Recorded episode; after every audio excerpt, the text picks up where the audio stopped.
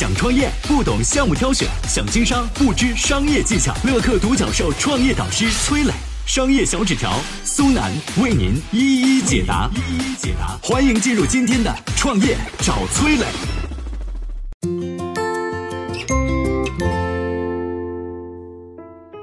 你用过大宝吗？这个火了三十年、年销上亿瓶的最强国民品牌，为啥走起了秀？有请崔磊，有请崔磊。自从二零一八年李宁在纽约时装周爆火之后，“国潮”这个传说中代表着国内本土潮流的字眼也被带火了。今年呢，又一个老字号品牌上 T 台走起了秀，谁呢？大宝。哎，在纽约举办的天猫国潮展上，大宝做了一件联名款 S O D 蜜卫衣，印上了洗脑二十多年的大宝天天见，还让模特们穿着这件卫衣走了场秀。本来呢，网友还挺期待这件衣服的，一看上面的广告语，哎呀，还是算了吧。最后呢，大宝上时装周演变成了一场促销活动，购买大宝产品就送联名款卫衣。嘿，对于八零九零后来说啊，大宝这个牌子可以说是童年记忆了。一九八五年，大宝品牌诞生，产品覆盖了护肤、洗发、香水，也推出过眼角的皱纹蜜。减肥霜、生发灵等产产品，仅仅四年的时间，大宝就发展成了一家亿元级的化妆品企业。但是呢，好久不长啊！一九九零年，大宝陷入了经营危机，大量的产品积压，影响到了资金链。为了自救，大宝把品牌重新定义为老百姓用得起的产品，推出了大宝 S O D 蜜。这款产品啊，不仅救了大宝，也让大宝迎来了真正的爆发。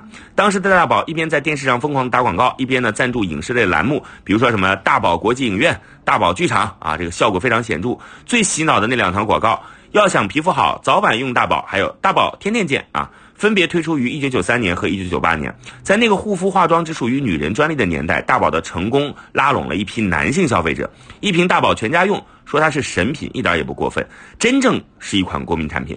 一九九七年开始呢，大宝连续八年全国市场销量第一，把同类产品甩在了身后。二零零三年到二零零五年这三年期间，大宝的年销售额稳定在七到八亿元。就当所有人都认为啊这种盛况会一直持续下去的时候，意外发生了。二零零四年起，大批国外的护肤品涌入中国市场，短短几年内，大宝的市场份额锐减到了百分之一，外资企业的平均利润高达百分之二十到百分之三十，而大宝的利润空间不到百分之二。除了利润低呢，大宝还存在其他问题，比如除了 S O D 蜜外，其他产品基本上没什么名气，新品研发无力，管理混乱等等。到了零六年，大宝销量仍在下滑，最终二零零七年以二十三亿元的价格被强生收购了。从亏损到年销八亿，再到被强生收购，大宝走过了二十一年。可怕的是呢，我们现在想到大宝的时候，依然只想到 S O D 蜜和那句“大宝天天见”的广告语。大宝为什么会走向没落？除了大宝，还有哪些老牌子在强行蹭时装周的热点呢？下面我们有请商业小纸条。我曾经呢跟很多创业者沟通过，发现创业者最大的痛点就是缺少资源、缺少链接。于是呢，我们创立了创业者社群“乐客独角兽”，现在啊已经有三万多人了。有人在这找到了创业机会，找到了客户、渠道商、投资人。下拉手机屏幕，在节目简介里边有我的个人微信号。我在社群等你。有请商业小纸条，请商业小纸条。刚才崔老师说到，大宝后期一直亏损，最终被强生以二十三亿元的价格收购。其实刚开始的时候啊，强生并不是很重视大宝，但没想到大宝很争气，加入强生十来年就销量翻了三倍。仅大家非常熟悉的 S O D 蜜啊，年销量都超过一亿瓶。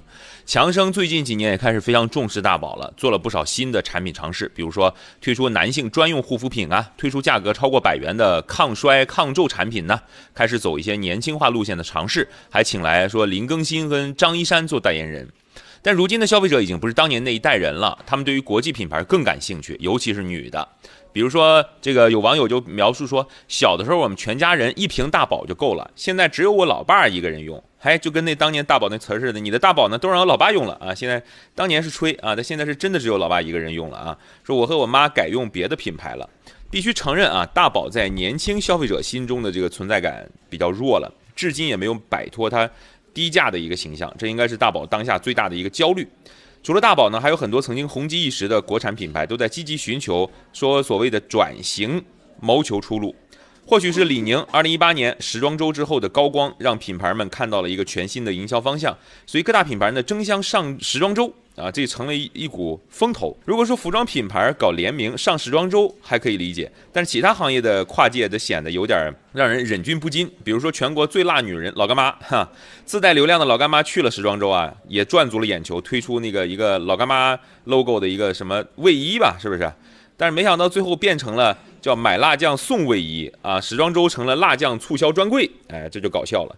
还有今年刚满六十岁的大白兔，最近几年频频跨界上时装周啊，发布联名款的卫衣啊，还有大白兔奶味儿的香水啊，还卖了什么奶茶，这俨然具备了网红气质。但实际上呢，它的整体营收并没有得到很大提升，它只是复制了李宁时装周走秀这件事儿，利用时装周造了一个话题事件。希望引爆网上的营销，但是却没有抓住本质。李宁之所以能够引爆时装周，而且之后还提升了营业额，关键在于李宁的设计确实从根儿上发生了天翻覆地的变化。对于老干妈、大白兔和大宝这些非服装行业来说，在时装周上做文章，呃，噱头确实足，但是诚意有些缺失。所以消费者们态度比较一致，就是我就看看，但是我不买，嘿嘿啊。大宝已经改姓杨了，但国人对他依然还是存在情怀。如何把这样的情怀变成实打实的销量呢？打破老化的品牌形象，来征服九零后啊、零零后啊，这是大宝需要认真思考的问题。嗨，大家好，我是崔磊。下拉手机屏幕，在节目简介里有我的个人微信号。朋友圈我会分享创业思考、商业观察，以及和支付宝、抖音等巨头合作的创业好项目，欢迎您来交流。我们的创业平台乐客独角兽已经汇聚了三万多名各行各业的创业者，欢迎您来寻找资源。